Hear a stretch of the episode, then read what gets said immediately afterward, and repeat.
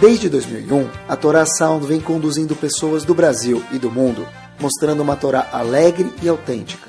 Está cada vez mais fácil ter acesso a este rico conteúdo. Buscando por Caraguila, nosso aplicativo está disponível na App Store e Google Play. Agora é possível também assistir aos nossos Shorim em vídeo pelos sites toraanytime.com e caraguila.com.br. Torá Sound a Torá de sempre, em uma linguagem moderna e simpática, cada vez mais próxima de você. Muito boa noite para todos, Bruhim Abaim. Eu sempre preparo algum tempo antes do shiur, e, mas essa vez, na verdade, e cada vez as pessoas perguntam, eu me pergunto, na verdade, nem se não são as pessoas, o que, que você vai falar semana que vem? Então, eu sempre falo para mim mesmo, se a gente já falou, Baruch Hashem, no mérito dos que estão nos ouvindo, algumas semanas. Deve ser que a gente consegue falar mais algumas para frente. E qual o tema que vai vir? Eu fiquei pensando um tema que me surgiu semana passada e fiquei pensando algumas horas e alguns dias sobre ele. Eu acho que de verdade é um farol que a gente vai falar hoje, uma luz para todos os shurim que a gente falou. Isso engloba todas as midot, todas as características, tudo que a gente vai, falou e pode falar dentro da Torá Kedoshá. Quer dizer, não é uma coisa de uma só midá, que também é muito importante, mas aqui é uma forma de como ver tudo.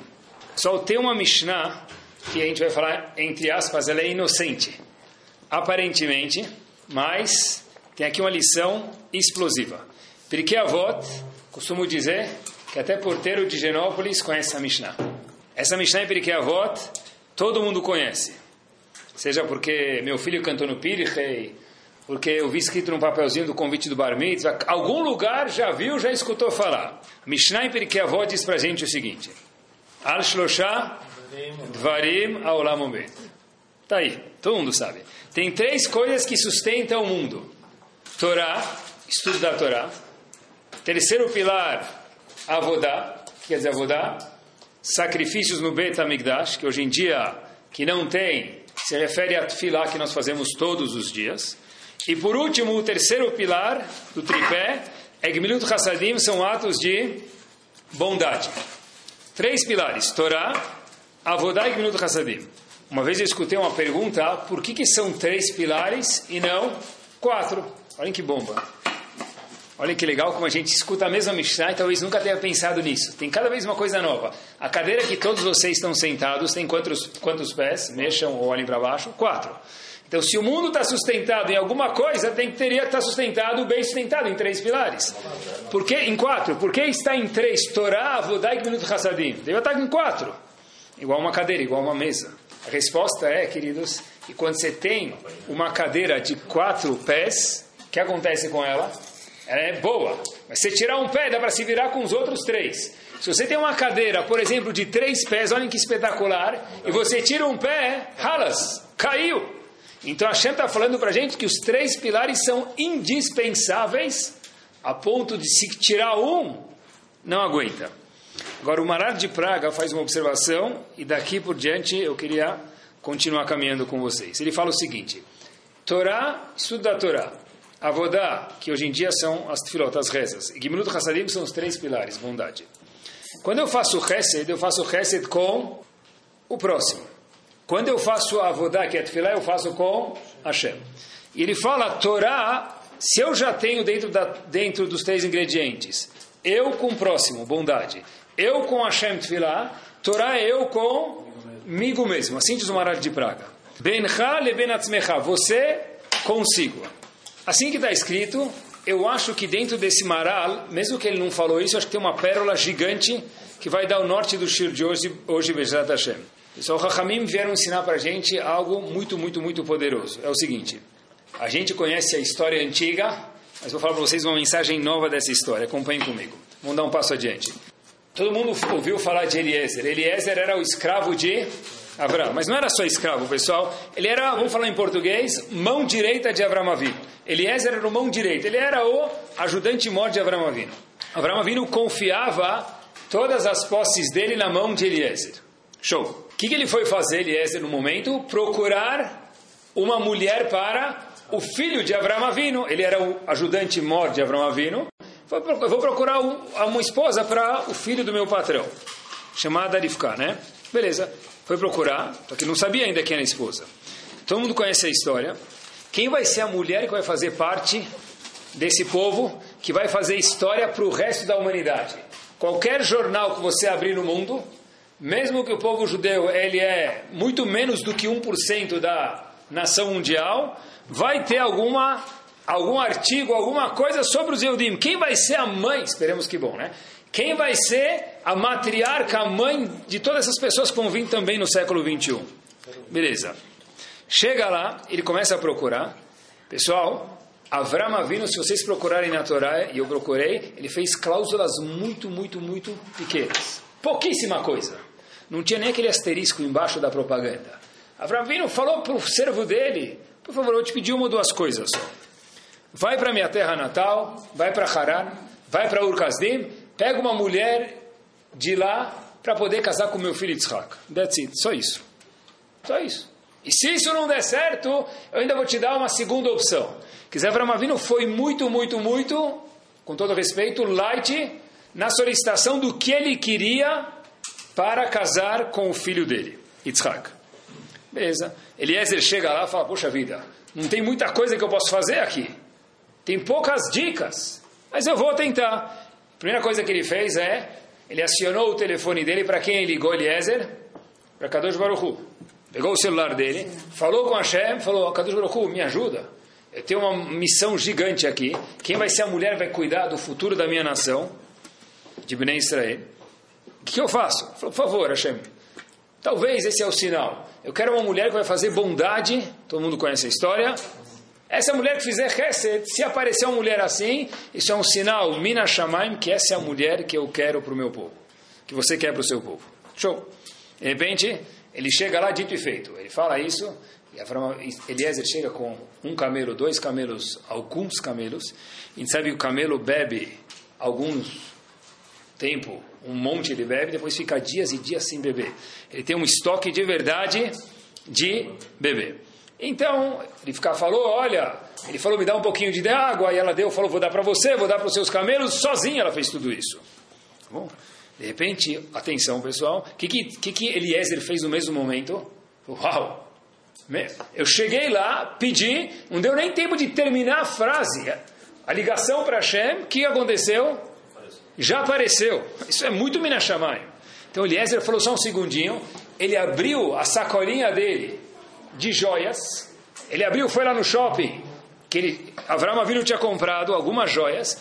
Ele falou para dar para a futura noiva. Eliezer de imediato deu essas joias para quem? Para Rivka. Falou, essa certeza vai ser a noiva de Yitzhak, filho do meu patrão. Show? Agora, depois, logo depois disso, acompanha essa ordem dos fatores. O que, que ele falou? Logo depois disso, o que, que ele falou? Ele falou o seguinte: só deixa eu fazer uma pergunta. De que família você é? Eu quero confirmar que você é da família do meu patrão, porque meu patrão pediu uma coisa: vai para minha casa, para minha nacionalidade, pegar uma, uma esposa. Foi a única coisa que ele pediu. Falou: olha, eu sou da família de Avram Avino. Ah, quando Eliezer escutou isso, falou: eu tenho certeza absoluta que essa é a mulher correta. Tá bom. Então, de novo, ele viu, pediu para Hashem, deu as joias e por último ele perguntou de que família que ela vem. Se a gente olhar no Humash, a gente vê a ordem exatamente oposta quando a história continua. Olha que espetacular. Eliezer chega na casa de Rivka, porque Rivka quer apresentar esse homem para os pais dela. Obrigado. Aí ele fala, os pais perguntam, Betuel Lavan perguntam, quem, quem que é esse quem que é esse homem? Falou, olha, ele me deu joias, me deu. Falou, opa, te deu joias? Ele mandou avaliar, viu que era. Falou, traz ele aqui. Vamos conhecer melhor ele. Eliezer veio com todas as posses de Avram Avinu, então viram que era um homem muito rico, se interessaram bastante. E aí, primeira pergunta, eles falam, o que você veio fazer aqui? Então Eliezer fala, olha, eu não vou comer nada, não vou beber nada, eu primeiro vou contar a minha história. Eliezer chega e conta a história do que aconteceu para Lavan, e Betuel, sogro, pai, melhor dizendo, irmão de Rivka. Ele fala, olha, eu cheguei no poço, ela veio me dar água, eu perguntei para ela de que família que ela era, ela me falou que era da família de Avram Avino. Uau, quando eu vi isso, de imediato eu tirei a mão do meu bolso e entreguei as joias para ela. Rashi fica assombrado com isso. Rashi fala, como assim? A ordem da história é que Irifká primeiro recebeu as joias de Eliezer e depois Eliezer perguntou para ela de que família você vem. E quando Eliezer chega na casa do pai de Irifká, ele fala, não, não, não, eu primeiro perguntei para ela de que família ela era, para ter certeza que ela era a família certa, e só depois que eu dei as joias para ela. Então, acho que fica assustado. Qual foi a ordem correta dos acontecimentos? Porque aconteceu de uma forma, e Eliezer, quando foi contar para Lavan e Betuel, irmão e pai de Nifká, ele contou na ordem inversa. Pessoal, olhem o que o Rashi fala. Sheloit pesu bedvarav. Para ninguém pegar Eliezer e começar a questionar ele. Por quê? Como que você deu joias para ela, meu querido? Você foi lá e deu não sei quantos mil dólares de joias para ela, sem saber quem era ela. Você é um cara responsável. Então Eliezer mudou a ordem e falou: primeiro eu perguntei se ela era da família de Abraão, depois que eu constatei isso, só depois eu dei as joias para ela. Mas de fato, o que ele fez primeiro? Ele primeiro deu as joias e depois perguntou. Legal, bonitinho o Humash. Quando a Morá me ensinou isso, no first grade. Seis anos de idade, sete, dez. Passado agora alguns anos a mais, não vou revelar a idade de ninguém porque a minha está junto. Pessoal, não faz sentido nenhum. Olhem que interessante. Eliezer teve que mudar a ordem porque senão Lavânia fala está mentindo. Betuel fala está mentindo. É impossível que você deu joias para ela sem perguntar de que família que ela era. Como é que você deu? Você nem sabia se ela era a família de Abraão Avino. Foi a única coisa que ele pediu para escolher a esposa. Pessoal, prestem atenção. Eliezer, quando contou para Lavani e Betuel a história, ele falou: Vocês não sabem o que aconteceu? Eu saí da casa do meu patrão hoje e eu cheguei hoje no poço. Como assim? Saiu hoje, chegou hoje? Nem de carro não é tão rápido. Teve um milagre para mim chegar aqui. Isso é chamado hebraico Kfitzat Aderech. Hashem fez um milagre. De repente, eu fiz um pedido para Hashem que a mulher que dê água para mim e para os meus camelos seja a mulher que Hashem quer para o filho de Abraão, meu patrão. De imediato aparece uma mulher e faz o quê? Vem trazer água para ele e para o camelo. Tudo isso Eliezer contou para quem? Para lavar. Pessoal, depois de acontecerem dois milagres desses, por que, que Eliezer ficou com medo de falar para Lavan e Betuel que ele primeiro deu as joias e só depois perguntou de quem era a família. Fala, já aconteceu dois milagres, já é prova que era mulher, essa é a mulher. Então ele teve que inverter a ordem. Falou: Não, primeiro perguntei quem ela era para certificar que essa mulher é certa. Depois eu dei as posses do meu patrão, grande parte dela em joias, para a futura noiva de Yitzhak. Por que, que Lavan não ia acreditar nesse fato? Já teve dois milagres. É óbvio que essa é a mulher. Não precisava nem perguntar de que família ela era. É óbvio. Por que, que Lavan ficou, por que, que Eliezer, melhor dizendo, ficou com medo de contar isso para Lavan e Betuel? Ele teve que inverter a ordem e falar que ele primeiro perguntou quem era ela e depois ele deu. Pessoal, olhem que bomba. Eu acho que a resposta é essa. Al-Shloshat Varim Olam. Eu acho que isso que a Mishnah está falando para a gente. Tem três coisas que são os pilares do mundo. Um deles é Torá. E o Maral de Praga fala que Torá é entre a, a pessoa com ele próprio. Hesed é eu com o próximo e Tfilá eu com Hashem. O que quer dizer eu comigo mesmo? Olhem que bomba. Lavan, a gente sabe Betuel também, Lavan era o maior trapaceiro que tinha na história do mundo. Torá conta isso para a gente. A gente costuma dizer aqui no nosso tour sempre que Lavan de branco só tinha o nome dele. Era o maior trapaceiro da história, o maior pilantra da história. Eliezer falou para si mesmo o seguinte: olha que bomba. Tá certo que eu vi um milagre de chegar rápido. Tá certo que eu pedi e logo veio essa moça que deu água para mim para os camelos, que é algo surpreendente. Isso para mim é surpreendente. Mas eu vou falar com quem? Com Lavan e Betuel. Com pessoas que são desonestas e trapaceiras, as pessoas tendem a ver a história e escutar da forma que elas são. Então ele nunca vai acreditar em mim. Como você vai colocar a mão no bolso para dar joias para alguém sem ter 100% de certeza? Você vai confiar em Deus? Como assim? Por isso que Eliezer primeiro precisou falar o quê? Eu perguntei de que família que ela era. Depois que eu me certifiquei disso, eu dei. Mas já tinham dois milagres acontecidos, por que Lavan não ia acreditar nisso? Porque Eliezer teve que mudar a ordem dos fatos quando ele contou. Disse Rashi, porque eles não iam acreditar em Eliezer. Porque uma pessoa escuta a história, meus queridos, da forma que ela é. Bomba de lição. Já que Lavan não era uma pessoa de confiança, Lavan nunca ia imaginar que um ser humano ia confiar no outro. Então deve ser que primeiro você viu um milagre, você teve outro milagre, você perguntou quem era, CPF, Serasa, puxou quantos processos tinha, garantiu o teste de DNA, depois você fez tudo isso, ufta, aí sim eu consigo acreditar que você deu as joias para Rivka. E obviamente que depois a gente sabe, Mabruk, Simantov, Mazaltov, os dois casaram. Eu aprendi dessa pequena história que todo mundo já conhecia, mas eu nunca tinha visto assim, é que a pessoa enxerga as coisas não conforme elas são, conforme as coisas são, porque as coisas não são de uma forma, conforme nós somos. A, como nós somos. Da forma que nós somos, assim a gente enxerga. Eu vou me explicar. Eu vou, eu vou me explicar.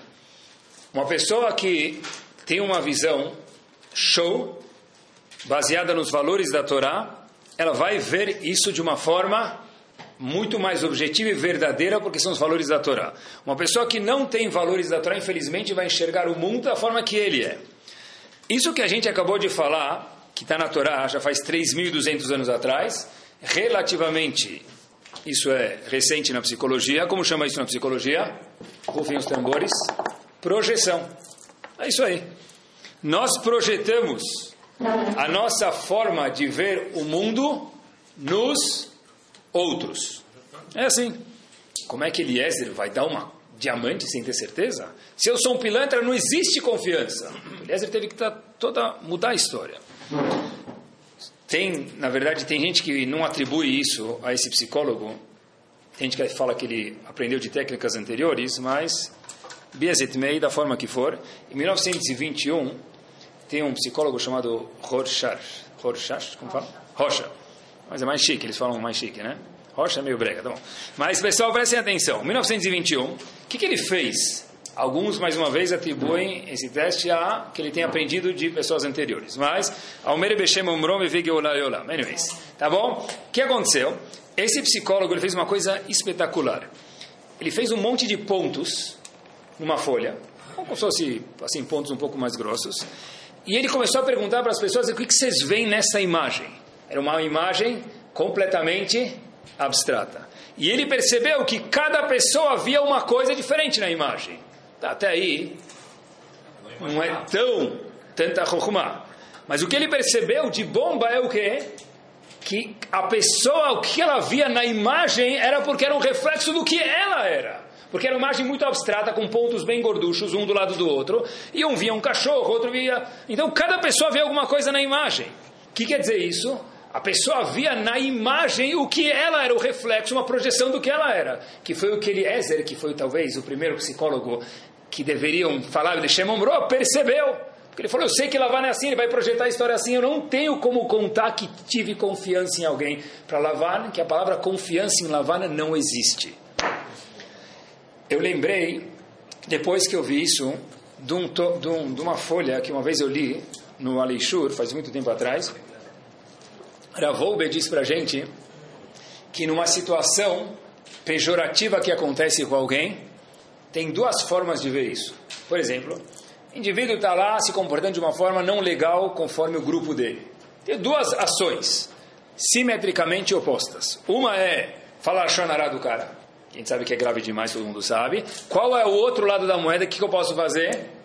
Ajudar o cara, explicar para ele, Habibi, se você se comportar assim, você vai perder os amigos, ou não vai ser legal, você vai se destacar para o mal. Então, isso que Ravolbe fala. Agora, eu fiquei pensando comigo mesmo, e a resposta agora está clara, por que algumas pessoas veem uma oportunidade de Hesed numa situação dessa, enquanto que outras possivelmente veem oportunidades de Lashonará numa situação dessa? É o mesmo ato, diz Ravolbe, a pessoa pode ver assim ou assado. Ele não diz por quê, mas acho que hoje o estilo está claríssimo. Se eu sou uma pessoa que eu procuro Hesed, quando eu vejo alguém entrando em apuros com amigos, ou qualquer outra situação, o que eu vou fazer? Eu vou ajudar ele. Se eu sou uma pessoa que eu estou pensando sempre em como pegar e dar uma alfinetada no outro, só espera ela vir com o mesmo sapato duas vezes que eu vou acionar todos os grupos de WhatsApp do CNIS. Como ela usou os dois duas vezes no mesmo semestre, o mesmo sapato. Se é que fosse algo grave. Mas, é, de novo, desravou o exército do. O que a gente está falando hoje a mais, talvez, é, isso depende de quê? Do foco que vê as coisas. Nós não vemos com os olhos, a gente enxerga com o cérebro também. O que a gente vê com os olhos é uma coisa, o cérebro processa de outra forma. E o processamento de dados do cérebro, chamado projeção, vamos chamar assim, depende de como nós somos. Quer ver? O nosso shiur também é cultura. Fiquei tão curioso, falei assim, olha, se isso funciona emocionalmente, racionalmente, como funciona isso também cerebralmente? Nos cinco sentidos mais precisamente no sentido de visão. Então fui estudar um pouquinho como funciona, obviamente bem, de uma forma bem resumida, e o, o pouco que eu sei, poucos instantes, falar para vocês. Pessoal, olhem só que fenomenal como funciona a visão do ser humano. O olho do ser humano é espetacular. Não sei como alguém diz que tem que provar que Hashem criou o mundo. Como é que tem que provar que Hashem não criou o mundo? Pessoal, olhem, como funciona o olho do ser humano. O olho vê, enxerga pontos de luz. Tudo que a gente está vendo agora está decodificando, mas inicialmente os olhos enxergam pontos de luz. Esses olhos, esses, esses pontos de luz, melhor dizendo, passam pela córnea, que é externa, até chegar à parte íntima do, dos olhos, atravessa, chegando até chamadas células fotorreceptoras, lá atrás dos olhos. Tem uma reação química que transforma isso que nós estamos vendo, o que? Esses pontos de luz, em impulsos nervosos para o cérebro, e outro lugar do cérebro fala: olha, você já viu antes uma pessoa. Então isso é similar a uma pessoa, deve ser que também é uma pessoa. Você já viu um gol antes. Isso também é um gol. Você está a tal distância do gol, então, portanto, chute a bola para o gol a tal intensidade. Quem é perna de pau? Não é porque o cérebro não funcionou direito, é porque a perna não chutou direito, tá bom? Agora, olhem que espetacular. O cérebro vê pontos de luz, transforma em impulsos nervosos e depois processa para alguma imagem que a gente vê. Exatamente a mesma coisa. O que nós vemos são impulsos de luz. O que o cérebro interpreta é outra coisa. Nós temos, falando de acordo com a percepção da Torá, parte nessa interpretação do cérebro. Agora que meu cérebro já interpretou que é uma pessoa, é uma oportunidade de Lashonará, por exemplo, ou uma oportunidade de mitzvah. Como eu enxergo cada situação, independente do exemplo, depende de como nós somos. A gente vê o que a gente está preparado para ver. Isso que eu acho que o Maralo falou, que Torá entre a pessoa e ele próprio. O que quer dizer eu próprio? Quando eu me redefino de uma forma mais top, eu acabo vendo o mundo inteiro de uma forma diferente. Se eu cresço, pessoal, quem está crescendo? Se eu dou tzedakah, eu fiz uma mitzvah, coloca a gigante. Agora, se eu estudo Torá e eu cresço, eu não estou vendo uma mitzvah diferente. Eu estou vendo o mundo inteiro de forma diferente. Aquelas imagens que eu vi que meu cérebro transformou em impulsos e enxergou alguma coisa, parte do meu emocional está relacionado a isso. E eu começo a enxergar de forma diferente eu posso ensinar o meu cérebro a enxergar as coisas, educar meu cérebro de ver de forma correta. A Torá é a maior definição do mundo do que é correto. Isso a gente tem que lembrar para sempre. A primeira Mishnah de Pirkei Avot, famosíssima também, Moshe Kibel Torah Misinai. Moshe Rabbeinu recebeu a Torá do Har Sinai e so Pirkei Avot não é a primeira das Mishnayot do Shas, do Talmud. Está no meio, mais ou menos. Sim? Então, o Ravovadia Mi Bartenura, o sobrenome dele não é Bartenura, Bartenura é um lugar na Itália, tá bom? Ravovadia veio de Bartenura. Ravovadia, um dos comentaristas em todas as Mishnayot, mas em Pirkei Avot também, ele faz uma pergunta, o único que faz essa pergunta, mas bomba. Ele fala o seguinte, Habibi, quando você vai escrever um livro, a introdução do autor ou uma sinopse do livro, onde você escreve isso?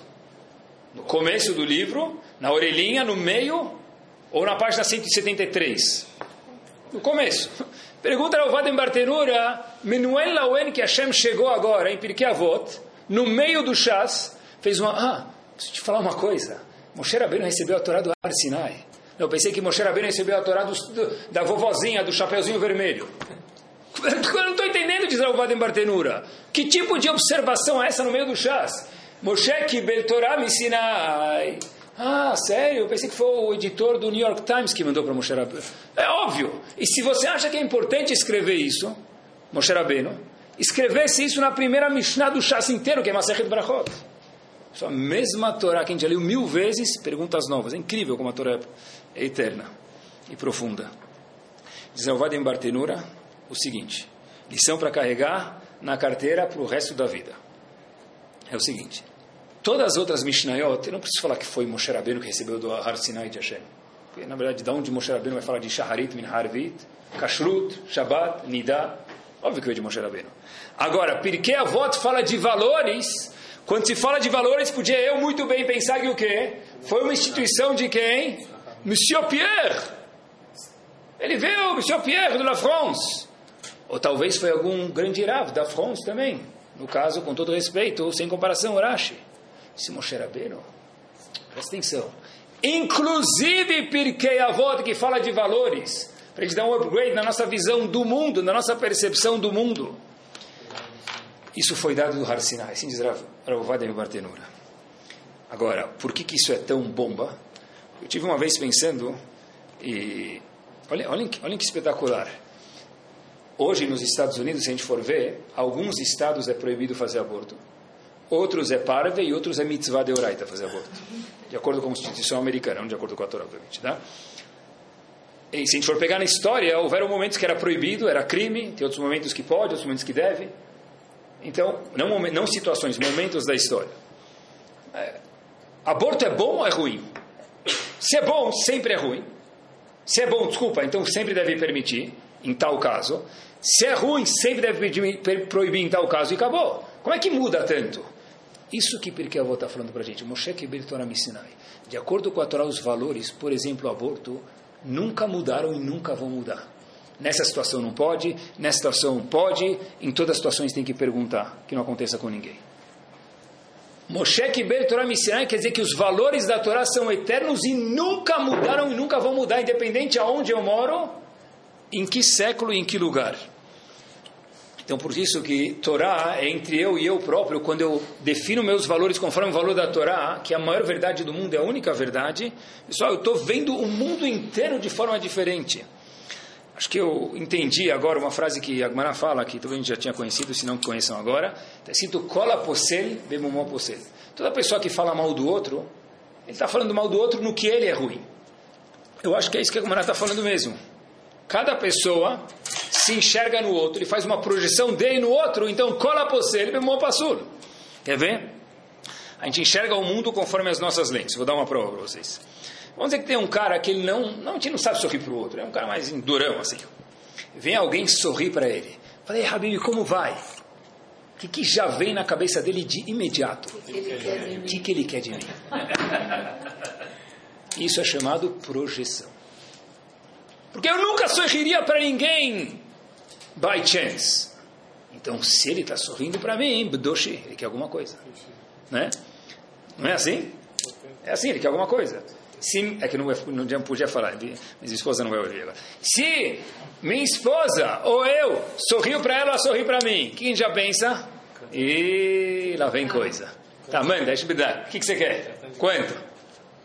Agora, se eu nunca sorrio para ninguém e alguém sorriu para mim, quem já fala que quer de mim? Agora, se eu sou uma pessoa que sei sorrir para os outros, é normal para mim sorrir. Então, quando alguém sorri para mim, eu falo, não é nada mais do que o normal. O que, que ele quer de você? Normal, não sei. Quando eu sorrio para os outros, eu não quero nada, porque ele não pode sorrir para mim também. Cola posel, bebom posel. Quer dizer isso? Toda pessoa enxerga os outros na lente de visão dele, do cérebro dele. Olhem só que curioso, pessoal. Um passo adiante. Em Parashat Miketz, a Torá conta a história de Yosef e de todos os irmãos dele, as doze tribos, né? Todo mundo já conhece a história, que ele foi vendido, daí por diante.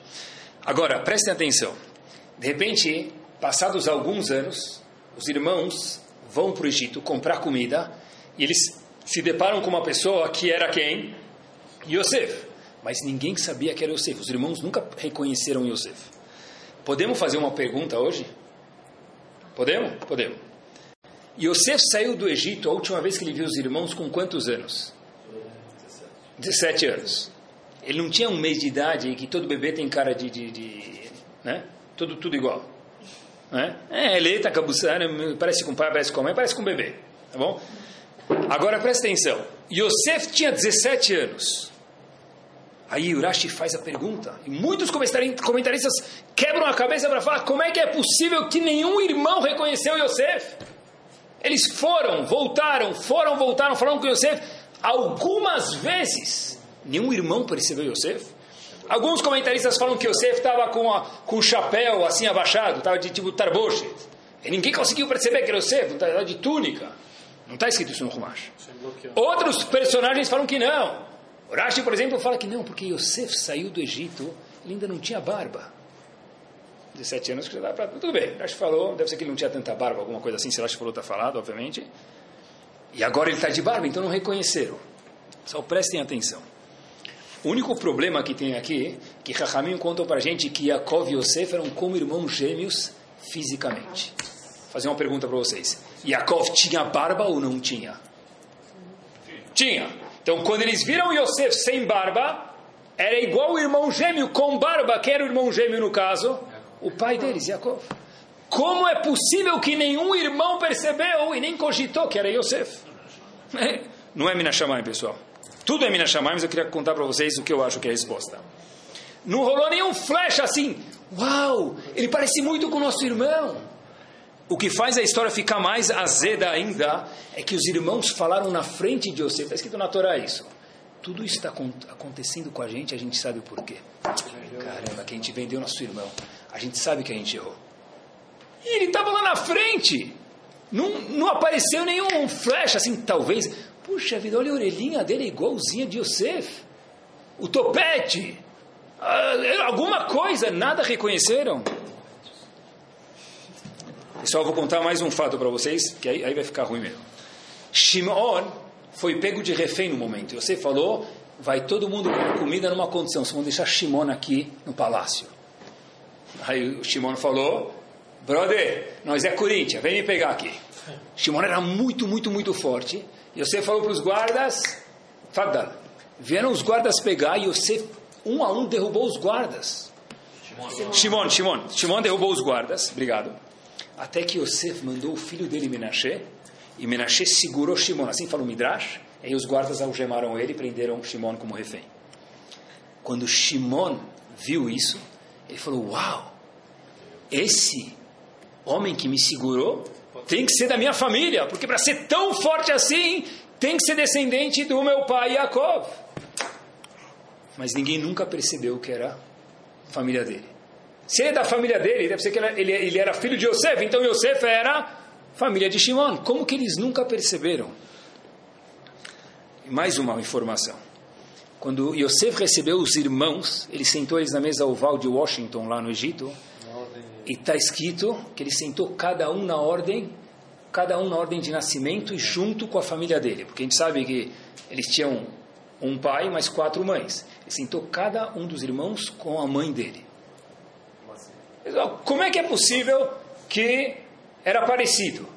Shimon falou, ele deve ser da nossa família. Yosef sentou cada um sem perguntar nada. Como é que ninguém percebeu? É hoje o Shiu.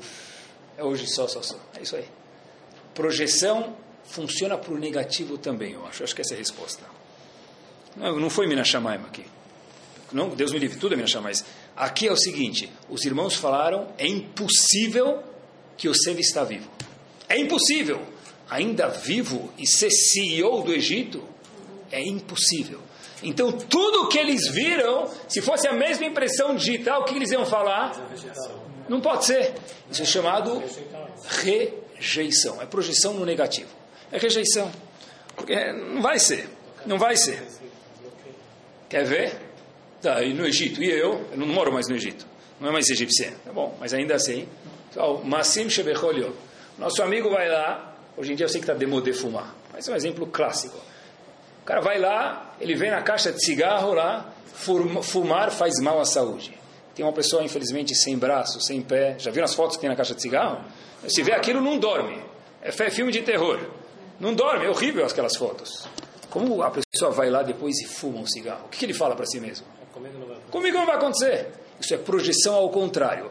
Quando eu vejo a situação, eu vejo do jeito que eu sou. Quando eu não quero ver alguma coisa, nem que vier pintado com as unhas, o elefante vier pintado com unha rosa, eu vou falar que a unha dele está amarela. Porque eu não estou vendo rosa. Porque se eu não quero ver rosa, nada vai me fazer ver o elefante com unha rosa pintado de rosa. Nós vemos no lado positivo, no lado negativo, que nós estamos prontos para ver. Fiquei pensando muito nessa fase final, exemplos práticos disso para mim mesmo, e eu vou compartilhar, vocês escutam o que eu vou falar. É o seguinte, a Gemara fala em Brachot, e eu acho que esse é o, é o que a Gemara talvez deep down quis dizer para a gente. Quando um bom visitante, ele vai na casa de alguém, o que ele fala? Tá muito bom. Obrigado.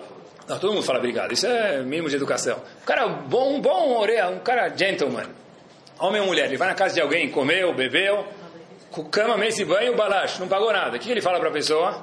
Me convida de novo, tá fora? É isso que ele fala para a pessoa. Quanta coisa você fez por mim? Incrível, a cama estava arrumada do jeito que eu queria, você caprichou. Olha, eu gosto de coisat, você fez, eu gosto de gefilte fish, você fez, tinha herring, tinha kibbeh, tinha tudo do bom e melhor. Normalmente você não deve fazer isso, você fez para mim. Aí a Gemara fala, e o que, que um oreach mal faz? Um visitante mal. É, o que o cara fez?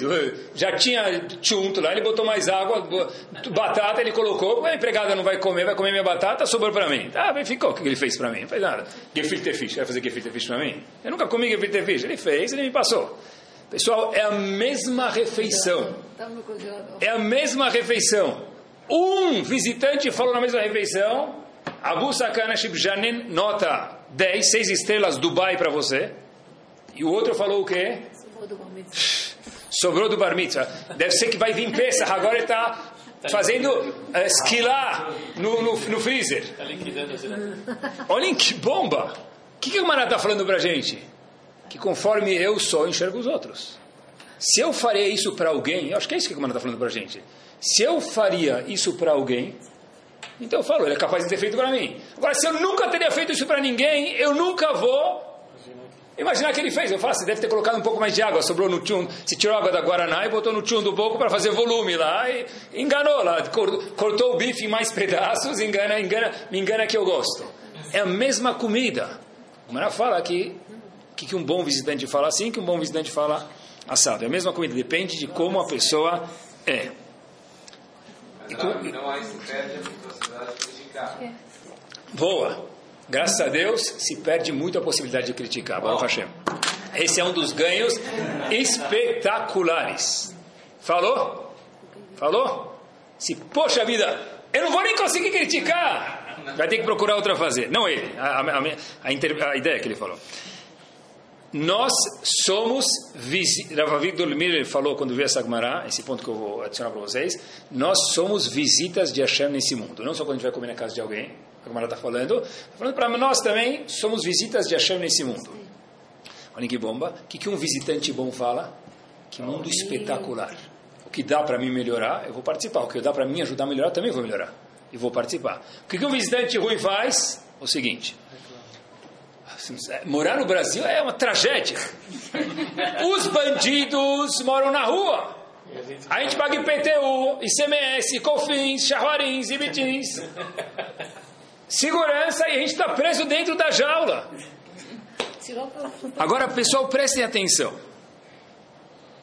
Esse mesmo pai ou mãe fala, chega em casa e fala, você não sabe, lista de terrilim, tzadeket, né? Você não sabe, tal pessoa está com uma doença, o outro está com reumatismo, o outro está com batatismo, o outro está com eh, altruísmo. É bom. Pessoal, o filho chega em casa outro dia com dor na, na, na unha. Ele liga para a irmã da escola: O que aconteceu? Eu estou com dor, não, não sei. O que, que, é isso? Não sei, deve ser reumatismo. Alguma... É o que ele escuta o dia inteiro. Porque se ele escuta que está intelim para o reumatismo, para o seu clarismo, para o tuísmo, o filho liga desesperado. Está com um pouquinho de cabelo encravado, ele está. Ima! Vamos usar o seguro de saúde, por quê? Deve ser que eu estou com algum ismo. Isso chama projeção. Quem cria a projeção da, da visão das crianças no mundo? Nós criamos. É espetacular a gente criar isso. Agora, uma mãe que fala para o filho: tudo bem, me liga quando você chegar. Ou deixa eu ir uma vez, duas vezes com você por esse caminho para te mostrar o caminho. O filho, quando estiver andando e parecer, passar alguém do lado dele, ele não vai começar a olhar assim para o lado, ligar o radar dele, quando dá pra... não vai, ele está tranquilo. Agora, uma mãe que fala, cuidado, hein? Se alguém vier passar do teu lado e a sombra dele for 43 graus em vez de 45, pula, grita, chama atenção, vai para meio da rua, começa a abanar o leque. A criança, quando estiver passando, pessoal, caiu uma folha em cima dele, vai começar a sair correndo da sombra. Porque nós passamos essa visão do mundo para ele. Oreach Tov que mundo espetacular. Ninguém mais vai querer sair do Brasil. Nós temos que, uma vez que a gente já vive no, onde a gente vive, que eu acho que é espetacular, sou novo habitante daqui, nós temos, por enquanto eu sou fresh, nós temos que, o que dá para mudar, sartenalba, o que não dá para mudar, sorria. Se o mundo está assim hoje é porque está com consentimento de Akadosh Baruch o que dá para mudar, muda, o que não dá para mudar, não fala Lashonará do mundo de Hashem. Está escrito isso. Pessoal, isso fica no processo, no, no, no aqui, na, na, massa cinzenta da pessoa, no subconsciente da pessoa. A pessoa enxerga tudo assim, o um mundo assustador. Ele anda, não precisa nem ver filme de terror, ele anda na rua, a rua é todo um filme de terror. É, acabou. É. Liga, então não escuta as notícias. Pode ser, pode ser que uma solução a gente escuta as notícias. Morre um no, desabamento. Cai outro no, no, no, caixa eletrônico, cai em cima do cara que foi assaltar o caixa eletrônico, cai em cima dele. A árvore caiu em cima de não sei quem. Tá bom. Outro dia eu vi um engenheiro, eu falei, Habib, em vez de ser engenheiro de prédios, você vai ser engenheiro de, de, de árvores aqui, no, no, em Genópolis. Tá bom. É só a gente enxerga o mundo da, com as cores que nós estamos predispostos a ver. Eu quero falar alguns exemplos que eu acho que é importante. Eu pensei muito. Quando nós vemos uma mulher vestida de tzniut no calor, qual, não os homens, os homens não olham, as mulheres, qual que é a reação? Só eu tenho duas reações. Colocar o nome da lista dela no, grupo de Refuah Shlema. Deve ser que ela está doente. Ou outra forma de ver a mesma situação é, meu, cola kavod. Se para mim aqui, com a roupa chique, quanto mais chique, menos tecido tem, tá 40 graus, para ela deve estar tá 80 lá dentro. E ainda grávida, 120. Processo de ebulição. Como que alguém é capaz de usar uma roupa desse nesse calor? Uau! Isso que eu chamo de louvor. A mesma situação ser vista de forma classe econômica ou first class. Quando nós vemos, queridos, um avrer, como é que a gente olha para ele? Como é que você Torá?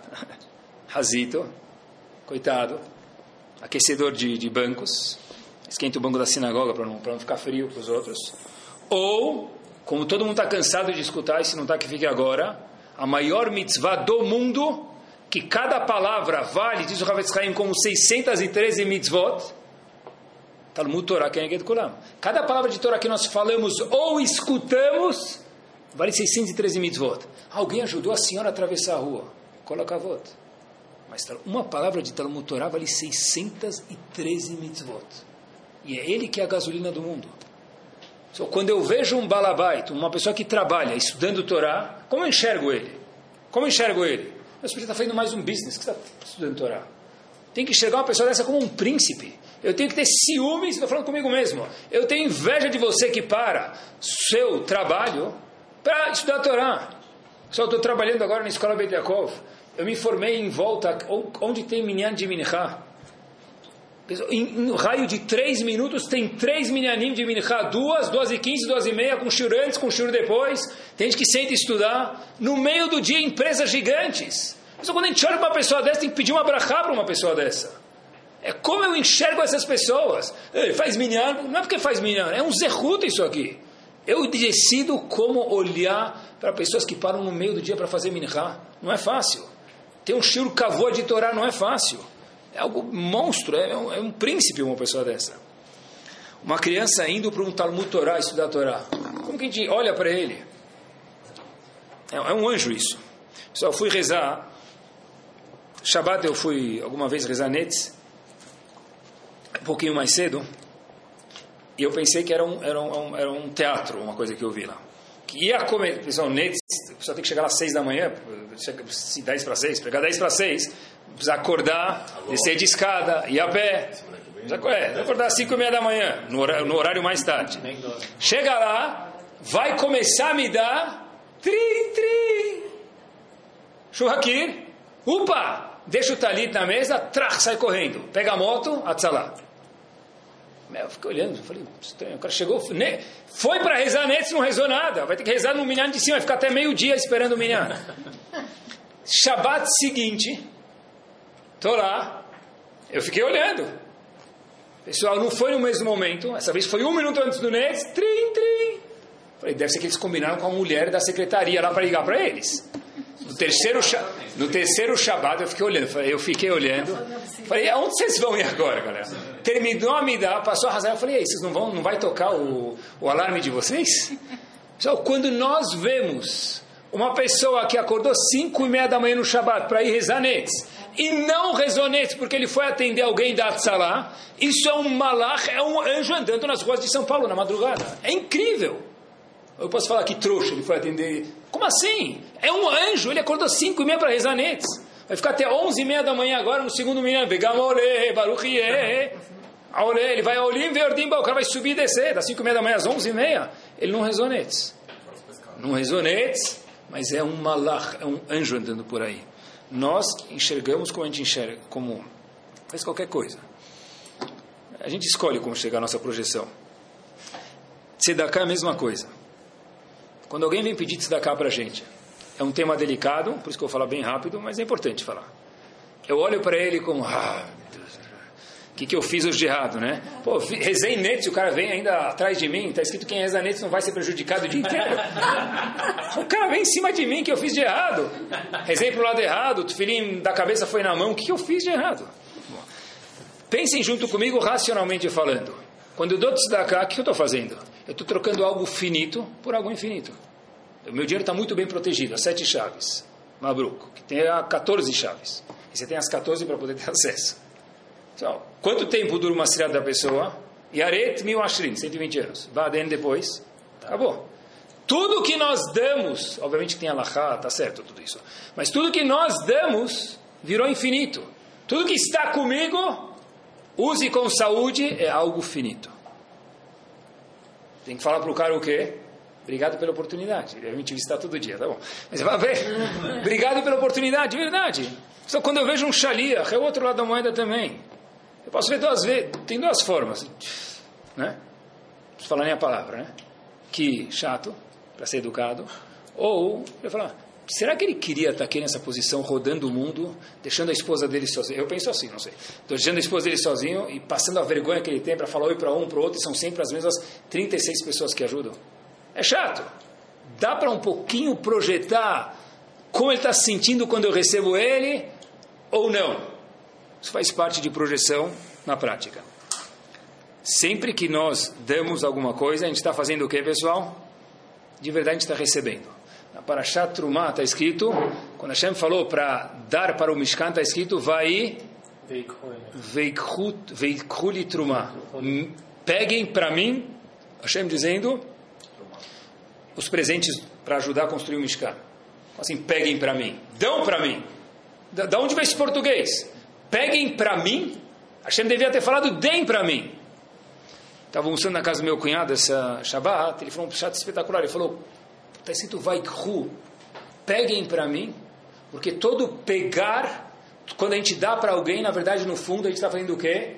Pegando para nós mesmos, Vaikru litruma. Pega para mim.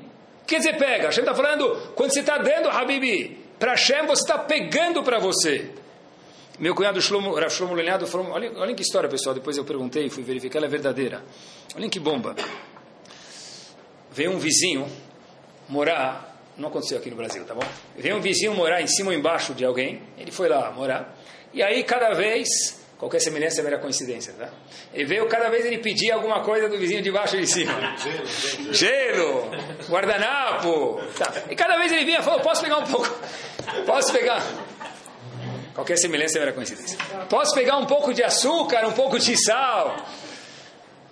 Perder a piada não, mas eu, aí, então cada vez ele vinha pedir alguma coisa, me traz açúcar, me traz sal, uma, duas, três vezes, quatro semanas. Quando o cara falou assim, mas quando é que ele vai devolver tipo, alguma coisa que ele pegou?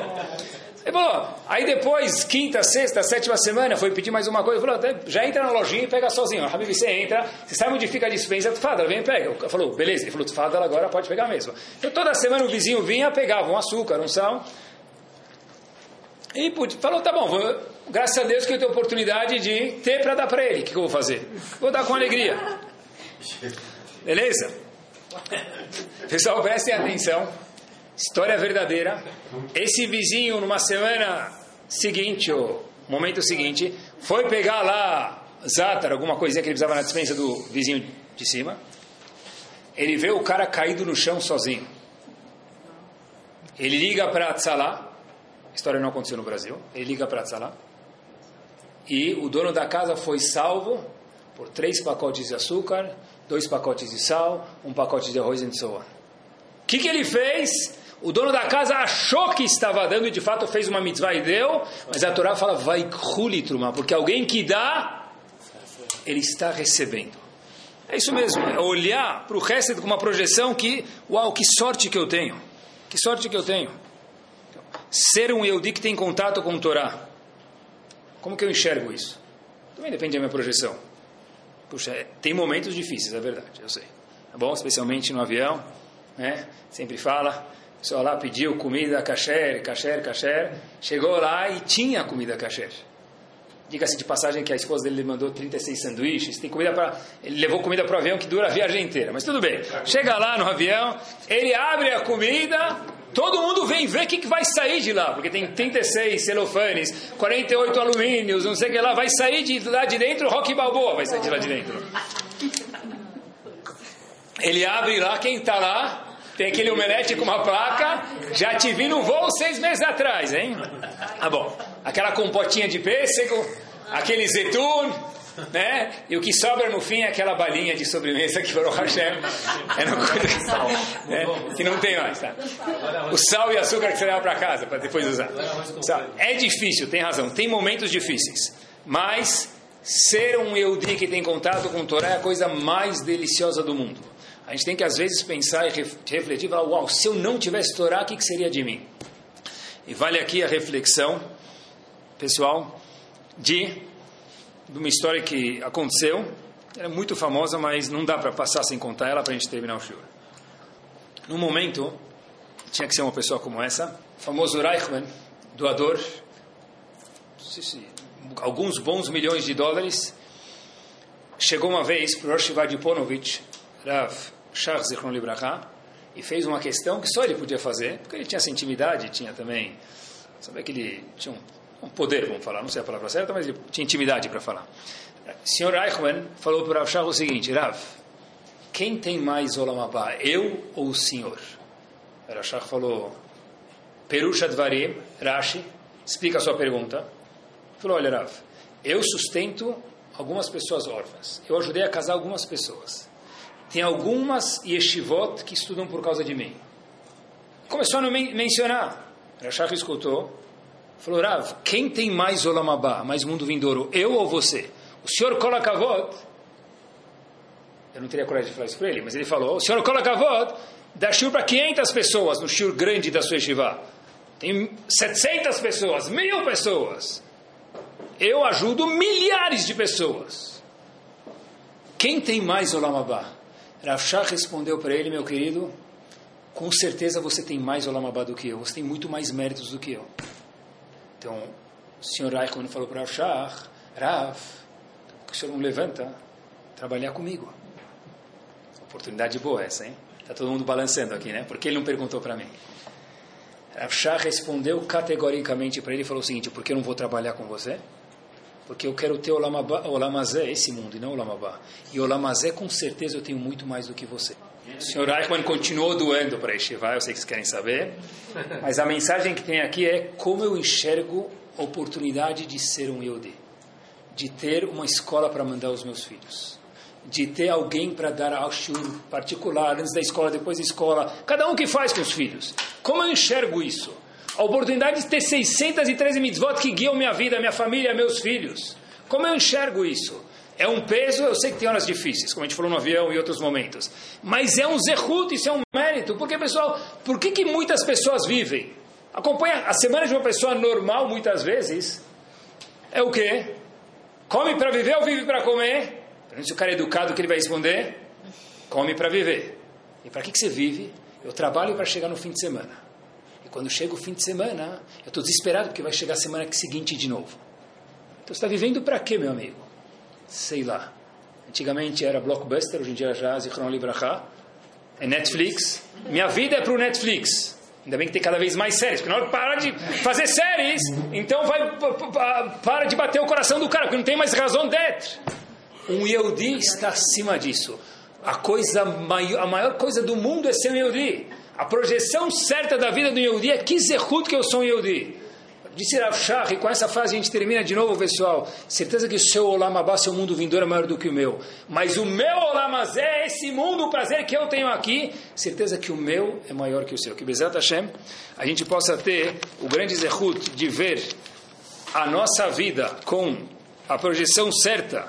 Isso é que Torá é bem entre a pessoa e ele próprio. Quando a pessoa cresce, ele vê o mundo inteiro diferente. A gente tem o zehut de ver o mundo com as cores da Torá, e que a gente possa ver o mundo ultra, mega, hiper colorido. Amém, querido.